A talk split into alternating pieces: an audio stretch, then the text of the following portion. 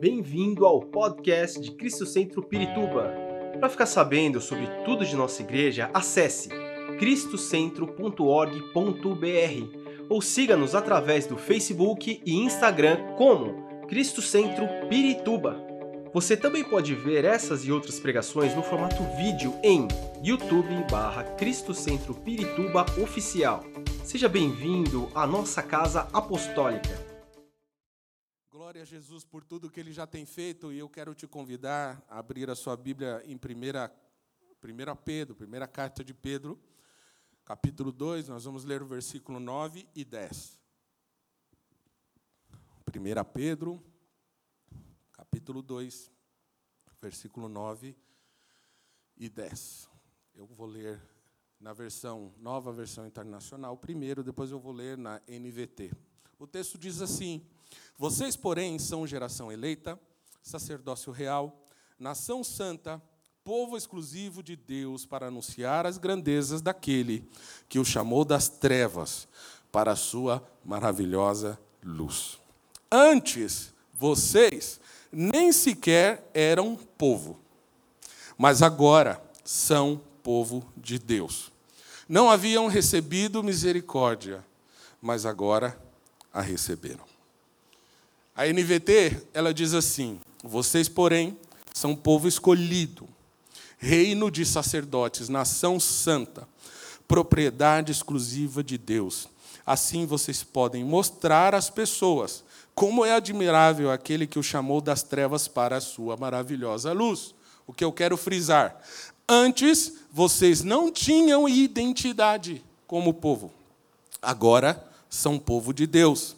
Antes não haviam recebido misericórdia, agora receberam misericórdia de Deus. Um dos maiores conflitos que uma pessoa pode passar na vida é justamente um conflito de encarar uma vida sem propósito. No meio cristão, sobretudo o meio evangélico, a gente ouve muito sobre propósito. A gente ouve muito propósito de Deus. Qual é o propósito de Deus? Isso é algo que a gente ouve bastante. Eu que nasci num lar evangélico, que venho de berço de igreja, sempre ouvi essa, essa palavra que Deus tinha um propósito e era engraçado, porque junto com o propósito vinha um mistério do tipo: nós não sabemos qual é o propósito, mas existe um propósito de Deus para a tua vida. Nós crescemos ouvindo assim, né?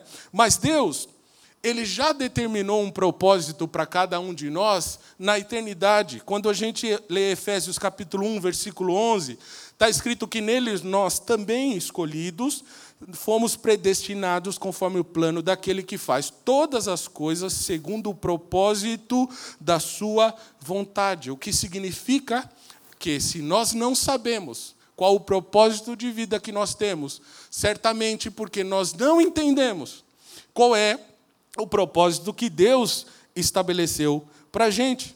Por que, que alguém não consegue entender o seu propósito de vida? Porque para entender o seu propósito de vida, antes você precisa saber quem você mesmo é.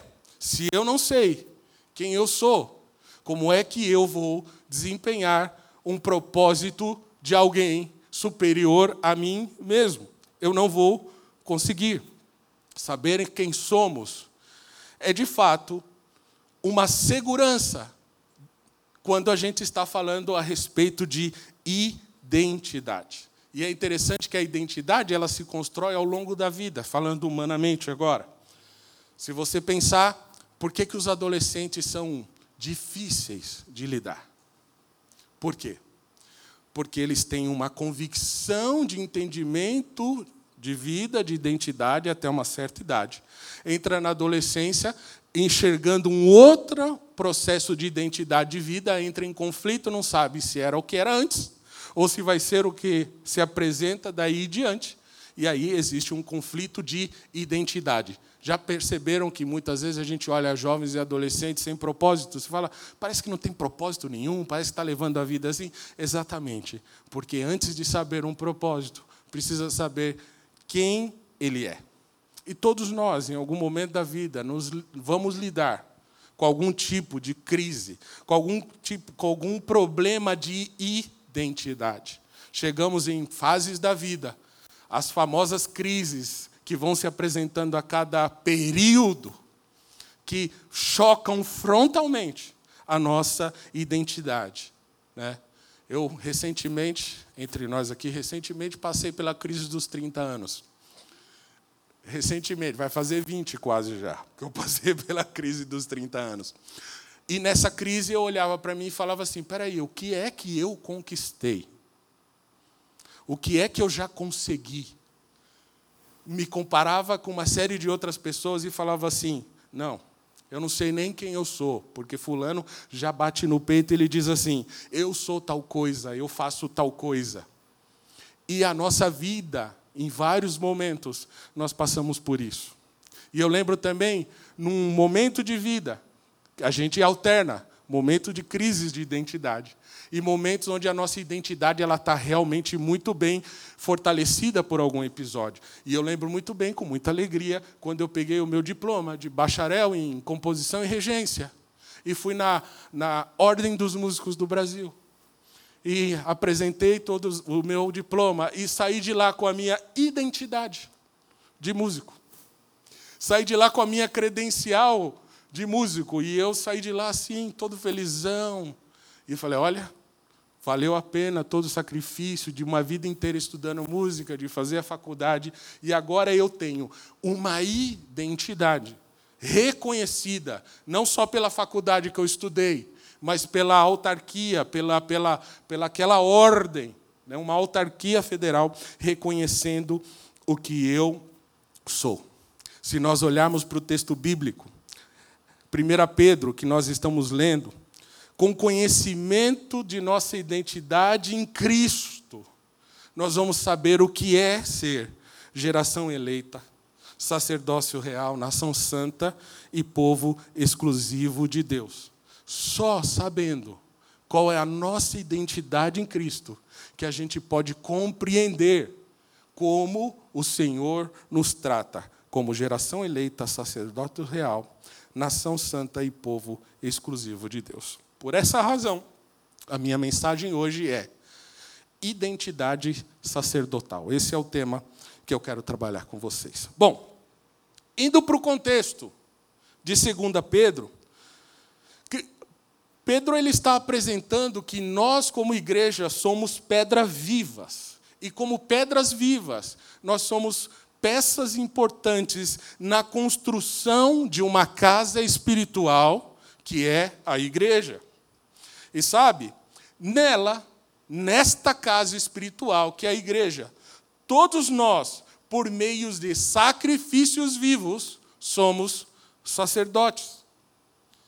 E se você olhar historicamente, olhar para a Bíblia, olhar para o Velho Testamento, você vai ver um modelo de sacerdote do Velho Testamento. Nós vimos que era uma função estrita e de alta confiança e era delegado para poucas pessoas. Essa figura sacerdotal do Velho Testamento era o meio da relação de Deus com o seu povo. Então, tudo que era sagrado, tudo que era divino, e tudo que vinha de Deus era compartilhado com o povo, mas era compartilhado com o povo através de um sacerdote. Agora, acontece que, tanto apóstolo Pedro, como outros escritores, falando a respeito de Cristo, e é o que nós estamos focados nesse texto aqui, ele diz que tudo que Jesus fez na cruz foi cumprir e ressignificar a velha aliança. E em Cristo, agora, todos nós, todo crente, é um sacerdote do Deus vivo. E a terra é um local onde cada crente pode atuar, porque a terra espera, a natureza espera a revelação dos filhos de Deus. Somente sabendo a minha identidade dentro desse processo, que eu posso atuar como um sacerdote.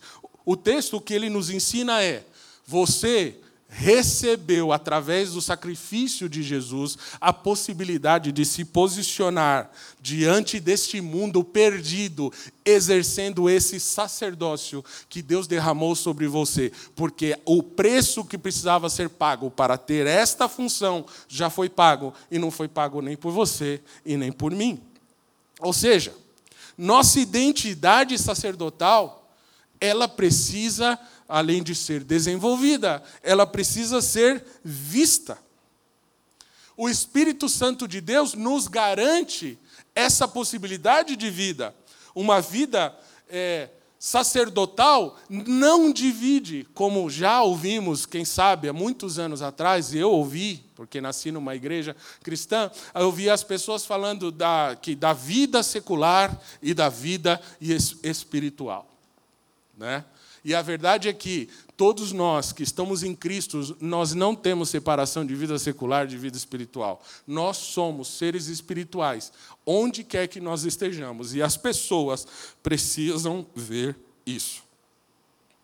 O nosso sacerdócio precisa ser exercido nos lugares onde o Senhor tem nos colocado.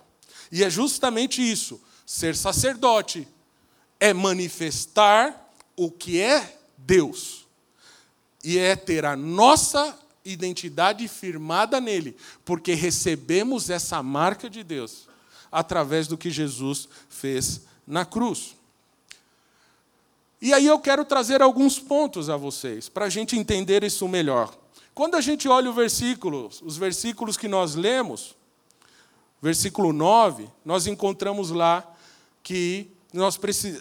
É, perdão, no versículo 5, nós encontramos lá que nós, precis... nós, nós podemos manifestar sacrifícios vivos, verdadeiros, que agradam a Deus. E aí, se você for perguntar, analisar quais são esses sacrifícios vivos que adoram a Deus, quando você olha o versículo 9, ele explica tudo.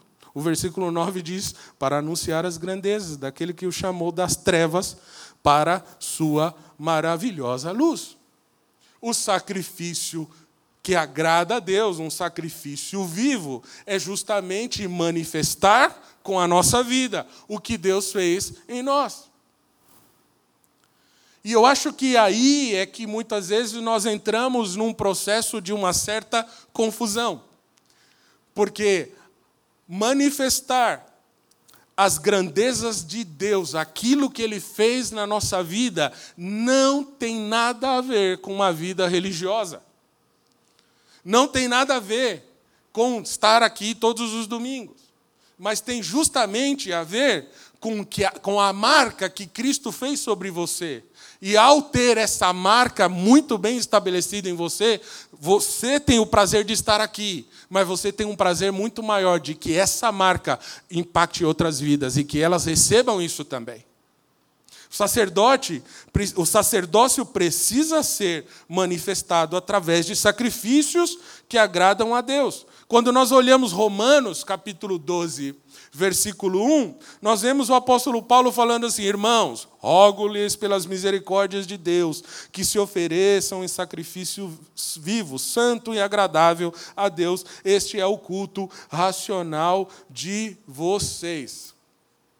Que se apresentem, que se ofereçam como sacrifício vivo. Você precisa ser esta marca de Deus é você. Você pode, porque Deus colocou essa incumbência sobre a tua vida. Quando nós voltamos ao texto, diz que Deus nos tirou das trevas para anunciarmos a luz que muda a nossa vida. E como nós podemos fazer isso? Com a nossa identidade sacerdotal. Ela precisa ser vista. Ela não pode ficar fechada, ela não pode estar guardada, ela não precisa ser manifesta aqui dentro da igreja. Ela precisa ser manifesta muito mais fora. Ela precisa, é, a igreja precisa ser o lugar onde você recebe para viver esse sacerdócio, mas você precisa exercer esse sacerdócio de Deus fora daqui. É justamente fora. E como é que nós podemos mostrar isso? E aí, nós precisamos de algumas, algumas transformações. Primeira coisa, o nosso olhar para a vida, ele tem que mudar. Porque se você olhar o texto de João, capítulo 17, versículo 15 e versículo 19, Jesus, na sua oração ao Pai, no momento em que ele já estava perto de subir ao céu, ele ora assim: Eu não rogo para que os tire do mundo, mas que os proteja do maligno. Eles não são do mundo como eu também não sou, mas santifica-os na verdade. A tua palavra é a verdade. Assim como me enviaste ao mundo, eu os enviei ao mundo. Em favor deles eu me santifico, para que também eles sejam santificados pela verdade. Quando a gente vê esse texto, Jesus dizendo assim: Olha, eu não orei, eu não estou orando para tirar os meus do mundo. O que ele está orando? Orando para que livre do maligno. E uma das formas de te livrar do maligno é fazer com que o teu olhar seja diferente sobre as questões que estão acontecendo no mundo. Nosso olhar, se nós vivemos uma identidade de sacerdotes em Cristo, o nosso olhar para as coisas que estão acontecendo no mundo não pode coadunar, não pode funcionar com as coisas no mundo. Todas as vezes que o mundo apresenta coisas e a gente já não se espanta com aquilo que nós estamos vendo, significa que, de alguma forma, o meu olhar está influenciado e eu já nem, já nem me choco mais. Aquilo está acontecendo e é realmente verdade. Mas quando nós temos a nossa identidade mudada, e viemos de acordo com o reino de Deus, de acordo com o reino de justiça, embora vivendo no mundo, já que Jesus orou para que a gente continuasse aqui como enviados, eu não sou mais desse mundo e não aceito mais as coisas desse mundo. Se eu vejo injustiça, eu não aceito injustiça. Se eu vejo alguém passando por injustiça, eu não posso aceitar que aquela pessoa esteja passando por injustiça. Uma das coisas mais terríveis para aquele que não entende a sua identidade em Jesus é quando alguém está passando por uma situação como uma injustiça, você fala: Bom, eu não posso fazer nada, o que, que eu posso fazer para mudar? Se você não pode mudar aquela situação, você pode consolar o injustiçado. Se você não pode transformar aquela situação, você pode acolher aquela pessoa. Mas a verdade é que nós não podemos mais aceitar a injustiça, porque apesar de sermos desse mundo, o nosso olhar está diferente, porque nós temos uma identidade em Cristo, nossa identidade sacerdotal, ele mudou. Se nós vemos a violência, nós não podemos aceitar existe violência, a violência está por todo lado. Aí você vai me dizer, tá, o que é que eu posso fazer contra isso? De repente, no, no, no, no processo de violência, talvez você não possa fazer muita coisa. Mas se você puder orar, por exemplo, você já está contribuindo muito contra todo tipo de violência. Se você se coloca numa posição de preservação, você pode muito contribuir contra a violência. Quando eu eu fui diretor da FEBEM, nem todo mundo sabe disso. É, eu fui diretor da FEBEM durante quatro meses. Durante quatro meses, eu tive o prazer de passar por 29 rebeliões e fui refém em seis. Hum? E eu entrei lá com um propósito muito grande de, através da música, promover algum tipo de mudança, apesar de ouvir de muita gente assim que ali era um lugar que aquelas pessoas não tinham jeito e que elas tinham que morrer. Ouvindo de cristãos falando sobre esse assunto. Né? Aí, numa dessas rebeliões, existe uma parte que é chamada de seguro. Por que é chamada de seguro? Porque meninos que cometeram, é, e são criminosos, não estou aqui defendendo o crime, por favor, esses criminosos que cometeram crimes morais, crimes de violência sexual, etc., eles não podem ficar na cadeia comum, porque você pode imaginar o que vai acontecer com eles. Então eles ficam no lugar chamado seguro. Quando estoura uma rebelião, que esses jovens todos saem da prisão com poder na mão, para onde vocês acham que eles vão? Direto para o seguro. E aí eu pergunto para vocês: todos ali estão cumprindo pena, correto? Existe ali alguém melhor que alguém? Sabe qual era o meu papel nessas rebeliões? Proteger o seguro. eu ia, destacava lá um grupo de seguranças, ia para lá falar: não pode deixar ninguém entrar aqui. Sabe por quê? Porque se eu ver a violência como um servo de Deus, eu não posso aceitar. Porque violência não justifica violência. E se eu tenho uma identidade em Cristo, eu não posso me acostumar com isso. Eu não posso ver a corrupção e me, me amoldar a ela aceitá-la. Eu não posso ver o pecado e aceitar, porque a nossa identidade foi mudada. Se ela foi mudada, a nossa visão do mundo precisa ser transformada, porque nós somos sacerdotes do Senhor. Onde há injustiça, nós levamos justiça. Onde há violência, nós levamos mansidão. Onde há desesperança, nós levamos esperança. Onde há morte, nós levamos vida. Tudo isso através da identidade sacerdotal que Cristo depositou sobre sobre cada um de nós. Quando a nossa identidade é transformada, nossa obediência a Deus é natural e espontânea.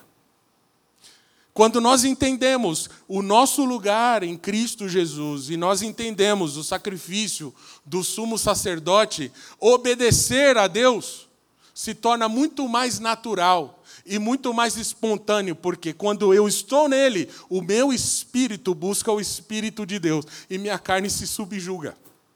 Agora, quando eu não alimento o meu espírito, que luta obedecer aquilo que Deus quer que eu faça. Por isso, Gálatas 5, 18 ao 21 diz assim: Mas se vocês são guiados pelo Espírito, não estão debaixo da lei.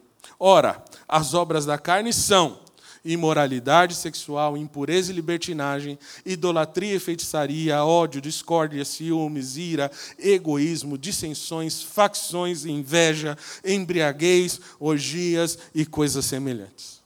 E a gente fala assim: meu Deus, é terrível tudo isso que está que tá aqui. E aí você pode até dizer assim: eu não vivo isso. Então, mas quem sabe a gente não está vivendo idolatria, ódio, discórdia, quem sabe a gente não esteja vivendo ciúme. Quem sabe a gente não esteja vivendo ira, egoísmo, dissensões, facções, divisões dentro da igreja, invejinha, invejinha gospel. Olha que coisa tremenda. Se nós estamos debaixo do, do Senhor e entendemos o que Ele quer de nós como identidade, nós não vamos permitir que essas coisas marquem a nossa vida. Nossa vida já não é para viver esse tipo de coisa. Nós não podemos, como sacerdote do Senhor, como sacerdote de Cristo, e diante do altar do Senhor e orar assim: Senhor, o irmão Fulano está sendo abençoado e eu estou com inveja. Não abençoa mais. Aí você acha um absurdo, você está rindo? Pergunta para Deus se isso nunca aconteceu. Se muitas pessoas não fazem isso. Hã? E aqui entre nós, será que de alguma forma ou de outra não já fizemos isso?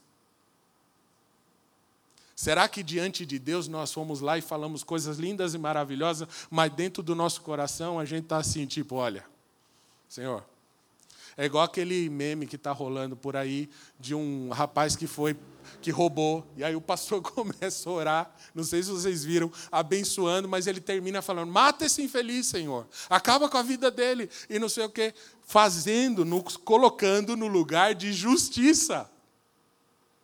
Sabe, se você sabe bem a sua identidade sacerdotal, você manifesta a justiça, mas quem executa a justiça é o Senhor.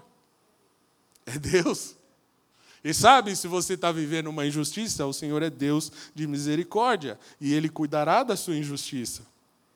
Nossa identidade já não pode permitir mais essas coisas.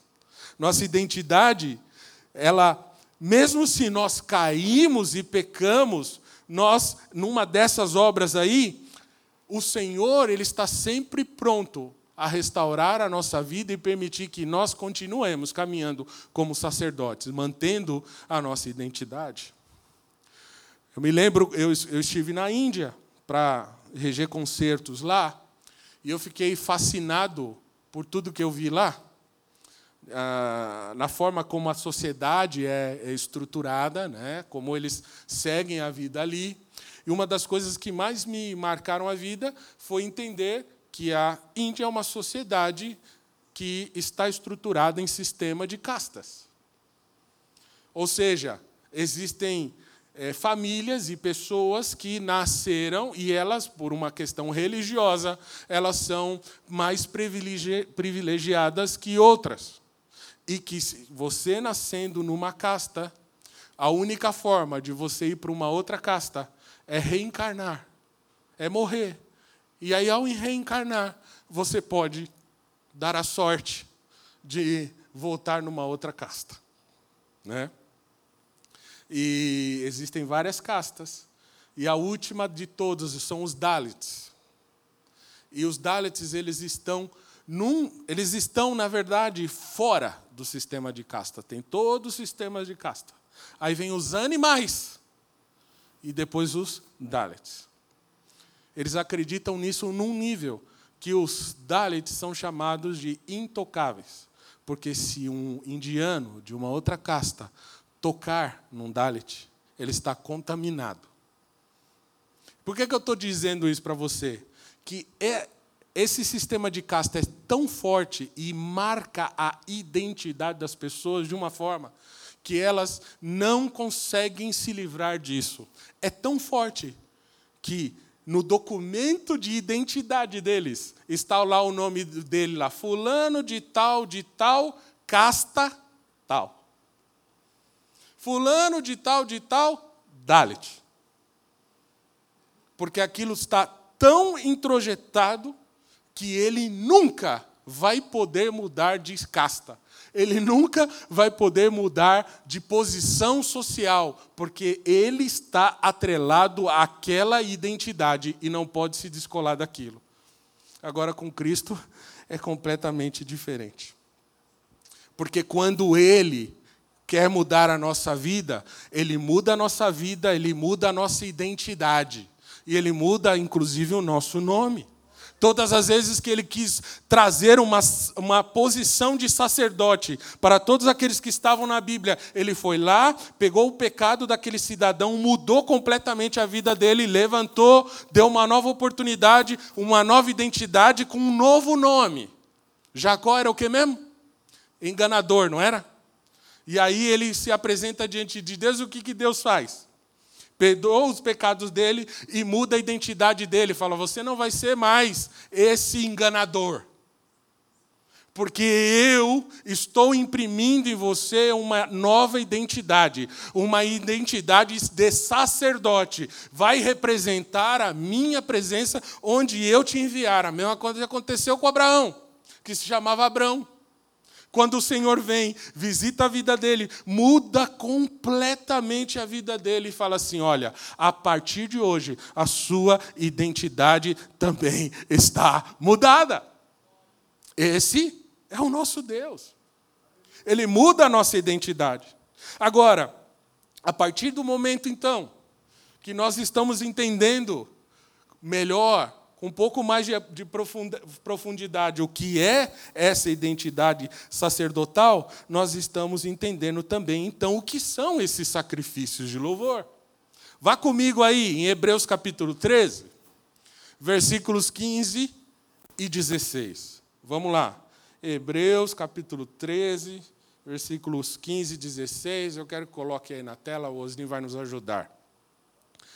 Hebreus 13, 15 e 16 diz assim: Por meio de Jesus, portanto, ofereçamos continuamente a Deus um sacrifício de louvor, que é fruto de lábios que confessam o seu nome. Primeira coisa.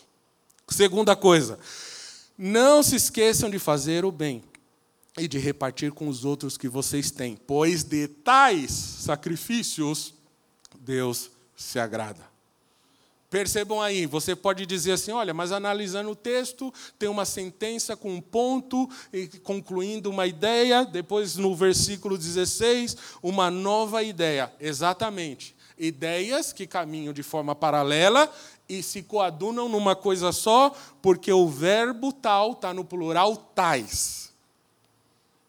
Então, o que, que acontece aí? Acontece que o sacrifício de louvor é confessar o nome do Senhor e fazer o bem e repartir com os outros o que nós temos. Verdadeiro sacrifício de louvor verdadeiro sacrifício vivo daquele que tem uma identidade sacerdotal, confessar o nome de Jesus sobre todas as coisas e na nossa vida imprimir essa marca sobre a vida das pessoas que estão perto de nós. Ou seja, nós não precisamos nos sacrificar para Deus, mas nós precisamos nos sacrificar para o próximo. É isso que nós temos que entender. Então, entendam algo: sacrifício de louvor não é, não são horas e horas cantando hinos e louvores. Ok? Isso é uma forma de. Sacrifício de louvor não tem nenhuma relação com manter a, ou conquistar salvação. Ó, oh, vou adorar a Deus porque eu preciso manter a, a minha salvação, garantir a minha salvação. Não tem nada a ver com isso, porque a salvação não tem nada a ver com o que você pode fazer. Tem tudo a ver com o que Cristo fez na cruz. Sacrifício de louvor não é impressionar a Deus com as nossas obras. Meu Deus, como eu toco muito, ou como eu canto muito. Olha como eu servi aquele irmão, nem eu acreditei, não sirvo nem meu filho assim. Não é isso. Porque nada do que você faz impressiona a Deus. As nossas obras não impressionam a Deus. Mas sacrifício de louvor é anunciar as obras de Deus ao, ao mundo inteiro. E colocar a nossa vida nessa posição. Então, meus irmãos, agora a responsabilidade ela está com a gente. Ela está com a gente. Porque Jesus assume a responsabilidade em primeiro lugar. O povo de Israel não cumpre o seu papel.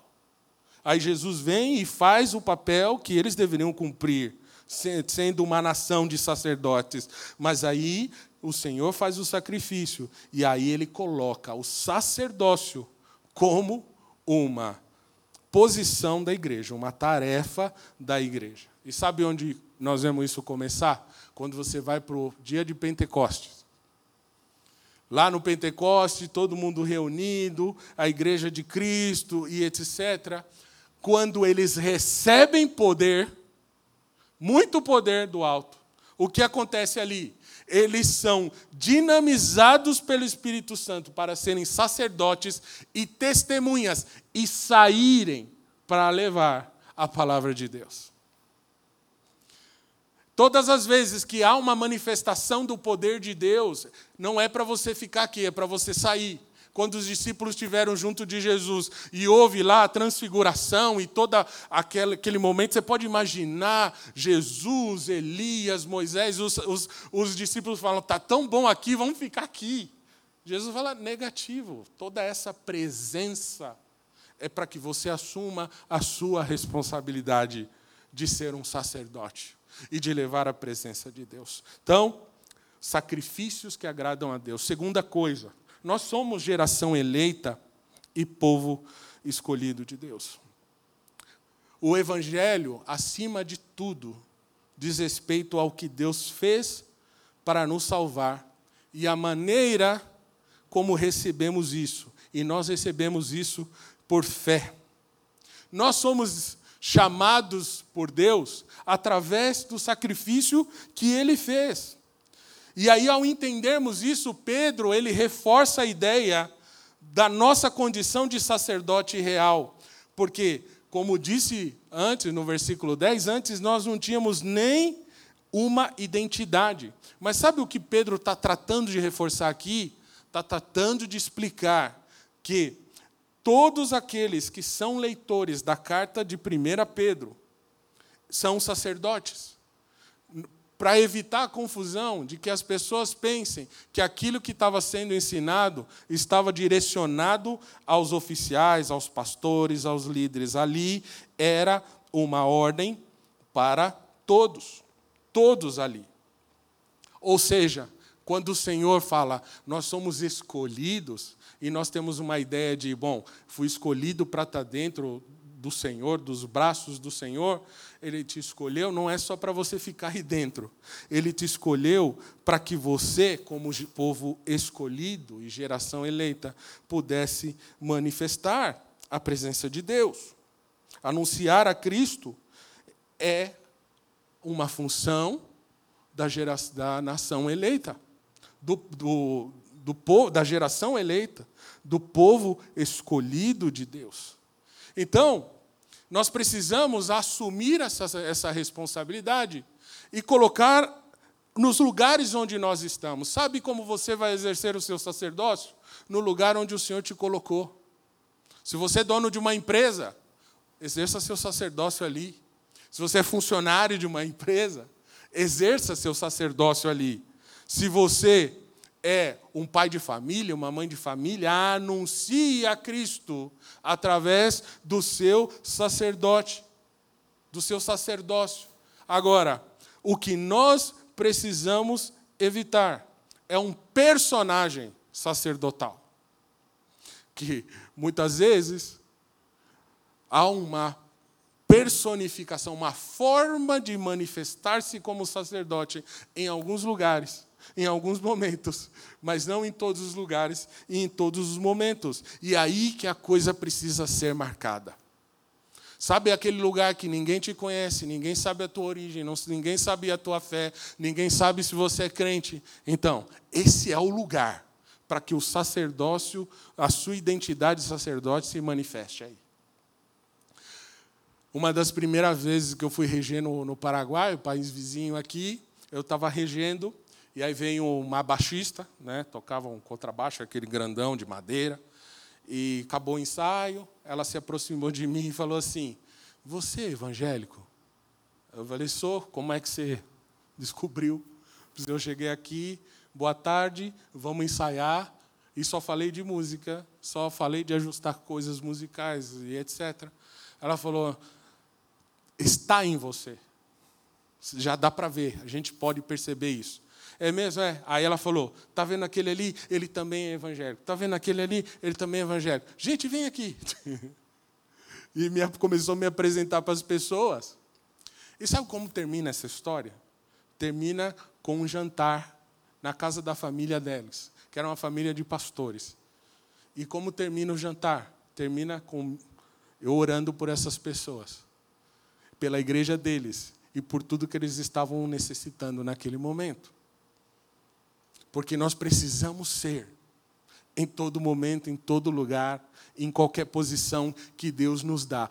Toda posição que Deus te colocou é uma posição de exercer sacerdócio. Você foi escolhido por Deus para isso. Ser professor, ah, que poder você tem nas mãos. Você pode influenciar com seu comportamento, com a tua forma de crer, com a tua posição. Você pode fazer isso. Terceiro, nós somos nação santa. Nação santa.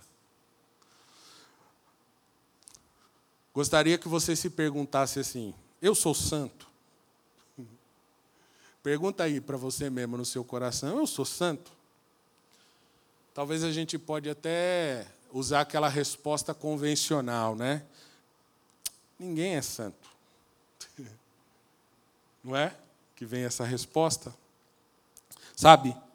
A mesma dificuldade que algumas pessoas têm em dizer se são ministros ou não são ministros do Senhor, que de ministras do Evangelho, tem dificuldade em dizer se é santo ou não. Sabe por quê? É que, no fundo, nós não entendemos que estando em Cristo, estando nele, nós somos uma nação santa. E ser santo tem dois aspectos. O primeiro deles é ser do dicionário perfeito, sem defeito ou sem pecado. Nós achamos assim. Mas ser santo significa, em primeiro lugar, ser separado por Deus para uma obra. A Bíblia ela não exige perfeição dos santos. A Bíblia ela exige dos santos maturidade. Perfeição a Bíblia não vai exigir de você, mas ela exige maturidade. Se você vê Paulo falando aos Filipenses, ele diz assim: Não que eu já tenha obtido tudo ou tenha sido aperfeiçoado, mas prossigo para alcançar, pois para isso também fui alcançado por Cristo Jesus. Irmãos, olhe dizendo: Não penso que eu mesmo já o tenha alcançado ou seja, ele está dizendo, irmãos, eu não penso que eu sou perfeito. Mas uma coisa eu faço, esquecendo-me das coisas que ficaram para trás e avançando para as que estão adiante, prossigo para o alvo, a fim de ganhar o prêmio do chamado celestial de Cristo em Jesus. E aí ele diz assim: todos nós que alcançamos a maturidade, devemos ver as coisas dessa forma. E se em alguns aspectos vocês pensam de modo diferente, isso Deus vai te esclarecer. Ou seja, primeiro sentido de ser santo é ser separado para uma obra. E ao você saber que você é separado por uma obra, isso está na sua identidade sacerdotal, você vai perceber que você não precisa ser perfeito, mas você precisa ser maduro. Maturidade em Deus. A palavra grega teleios significa pleno, finalizado, perfeito ou nada mais é necessário. Só que esse texto que eu li para vocês, a palavra teleios foi traduzida como maturidade. Porque é a palavra que melhor comunica a ideia de Paulo, que ele mesmo está dizendo: eu não alcancei a perfeição, mas eu posso ser maduro. Eu posso ser maduro. Então, meu irmão, nós precisamos caminhar nesse processo de aperfeiçoamento, que a característica desse processo é dar frutos através da identidade sacerdotal que Deus colocou sobre a tua vida. Quando você olha João capítulo 15, você nem precisa ler. Jesus está dizendo que uma característica vital de quem é discípulo dele é maturidade e frutos. E olha que a palavra maturidade tem toda a relação com fruto, porque um fruto só é bom, doce e agradável quando está maduro.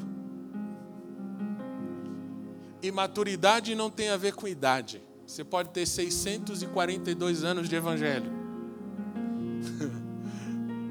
Isso não quer dizer nada. Maturidade tem a ver com todo o processo de dor, de perda, de fornalha, de luta e a forma como você reage e sai desses lugares. Isso é maturidade. Todos nós que estamos em Cristo, apesar do nosso pecado, nós somos santos, porque o Senhor nos santificou. E mesmo que nós venhamos a pecar, nós fomos separados por Deus e aí, quando nós pecamos, algo diz dentro de nós: olha, você agiu errado. Corre aos pés do Senhor para você mudar. Sabe o que é isso? É o Espírito Santo agindo e dizendo: olha, você é separado, você é santo, você é nação santa. Eu preciso de maturidade. Vai, se levanta daí, se posiciona de uma forma verdadeira, que eu vou continuar te usando. Vai, limpa, se levanta e anda. É assim. É como Deus nos trata. Agora, em segundo lugar, ser santo também está ligado a qualidades morais. Então, quando Deus te santificou, e isso tem a ver só com Ele, porque só Ele pode te santificar, também traz para você uma responsabilidade de se manter em santidade. Você precisa fazer isso. Porque o fato de nós não alcançarmos a perfeição nessa vida não deve ser motivo de desânimo para nós não pode ser motivo de uma vida desregrada, porque quem foi regenerado e santificado jamais vai aceitar viver uma vida de pecado, mesmo quando falha. Por mais que a santificação seja uma obra de Deus em nós, a Bíblia está cheia de imperativos do que devemos fazer, pois esse processo depende da nossa manutenção. E esse processo de manutenção tem que desafiar a nossa carne todos os dias. Você não pode ser perfeito, não tem como, porque perfeito é Jesus. Mas você, como nação santa, pode se separar daquilo que não agrada a Deus. E sabe, aquele lugar do muro que está derrubado e que sempre o inimigo entra por ali, é ali que você tem que reforçar com duas paredes de tijolos. Bota umas madeiras também. Coloca uns seguranças lá, uns Rottweiler, uns Pitbull. Fecha esse lugar aí, porque esse lugar precisa ser completamente bloqueado, porque o inimigo não use isso. Portanto, meus irmãos, nós desempenhamos um papel muito importante no processo de santificação. E é na força do Espírito Santo que nós mortificamos os efeitos da carne. Só pelo Espírito nós podemos ser nação santa. Romanos 8, versículos 13 e 14 diz: Pois se vocês viverem de acordo com a carne, morrerão. Mas se pelo Espírito fizerem morrer, os atos do corpo viverão. Porque todos os que são guiados pelo Espírito de Deus são filhos de Deus. E para terminar, eu quero dizer para você o seguinte: não existe atalhos para uma vida santa. Não. Mas existe uma fórmula básica para uma vida sacerdotal na terra. Primeira coisa, leia e medite na palavra. Mateus 4,4 diz que quando Jesus estava no deserto sendo tentado pelo Espírito, pelo, pelo inimigo, ele foi levado pelo Espírito Santo a esse lugar a ser tentado pelo inimigo. E quando o inimigo veio atacar, o próprio Jesus disse: Está escrito quer ter uma vida separada, santa, cita a palavra, leia a palavra, medite na palavra. Como diz lá Deuteronômios, prenda nas paredes da porta, fixa na testa, fale a palavra, a palavra, a palavra e a palavra. Segunda coisa, oração. Efésios 6,18 diz que nós devemos orar em espírito em todas as ocasiões, com toda oração e súplica. Quando eu era criança, eu via minha mãe falando sozinha assim, andando ou lavando louça ou fazendo qualquer coisa, e eu falava assim: mãe, o que você está fazendo? Ela, eu estou orando. E eu ficava pensando: mas para que orar tanto? Porque toda hora está orando. E depois, crescendo, eu fui entender: esta é a vida que todos nós que temos uma identidade sacerdotal devemos viver, porque só com oração e súplica nós vivemos a santidade para sermos sacerdócios de Deus. Testemunhando, é uma outra forma. Mateus 28, 19 fala: Vão e façam discípulos de todas as nações exercer sacerdócio, essa identidade é fazer discípulos. Quantas pessoas você tem ganhado para o Senhor? Ou quantas pessoas estão te seguindo? Quantas pessoas você tem gastado tempo para ensinar? Quantas pessoas você tem gastado tempo? Olha, eu não sei muito, mas vamos estudar a Bíblia junto. Testemunhar. Outro, comunhão. Hebreus 10, 24 e 25 diz: Consideremos uns aos outros para incentivar-nos ao amor e às boas obras. Não deixemos de nos reunir como igreja, mas encorajemos-nos uns aos outros, ainda mais quando vocês veem que se aproxima o dia. Vocês estão vendo que se aproxima o dia? Vocês estão vendo aí? Então incentive quem está a pessoa, a pessoa que está do teu lado, as pessoas que Deus trouxe para você, encorajem ela, porque você vai exercer o seu sacerdócio assim, dizendo: irmão, não desanima, eu estou com você, irmão, vamos servir a Cristo juntos.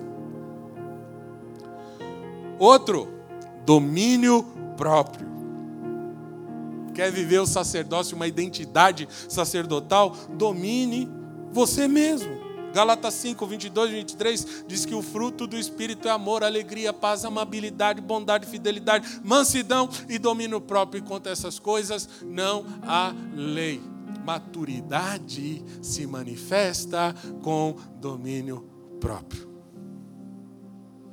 Quantas vezes você tem a vontade de apertar o pescoço daquela pessoa e tal, mas quando você vai avançando, você é mais novo, ou quando você não tem maturidade espiritual, você vai lá e quer fazer. Mas quando você vai andando em Cristo, você vai. Aí Jesus fala: então, você lembra que você era pior? Aí você fala: ops, tá bom, Jesus. Tem misericórdia do meu irmão, assim como o Senhor teve de mim. Toca na vida dele e transforma a vida dele, assim como, ele, como o Senhor fez em mim. E por fim, adoração. Adoração. Se nós queremos ter uma vida santa de sacerdócio na terra, nós adoramos a Deus.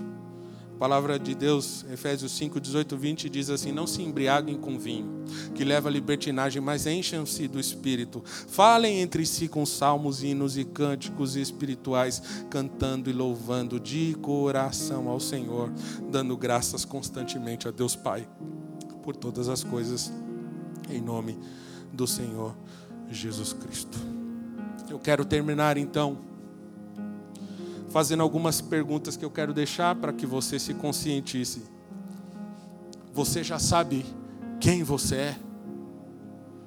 Você já reconhece a sua identidade sacerdotal? Você tem vivido isso? Se você não tem vivido isso, você tem consciência do que precisa mudar? Tendo consciência do que precisa mudar e não tendo condições de mudar por si mesmo, você tem consciência de que pode mudar no Senhor Jesus? Ele pode. Ele pode.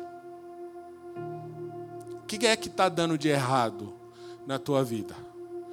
O que é que não está caminhando do jeito certo? Ser nação eleita, sacerdócio real, povo escolhido de Deus, não significa uma vida triunfalista. Nós não acreditamos nessa teologia triunfalista que diz que você pode tudo de todas as formas, de todas as coisas. Nós não acreditamos assim. Nós vamos ter problemas e lutas. Mas, sabe aquilo que vem constantemente dando errado? O Senhor quer mudar porque Ele quer produzir em você uma mudança, mudar a sua identidade e fazer com que você se veja como um sacerdote, trazer a identidade do sumo sacerdote sobre a tua vida e mudar essa situação. Se coloca de pé no teu lugar, nós vamos orar. Esperamos que esta mensagem tenha te inspirado e sido uma resposta de Deus para a sua vida. Quer saber mais sobre Cristo Centro Pirituba? Siga-nos nas redes sociais no Facebook, Instagram e YouTube, ou visite nosso site em cristocentro.org.br.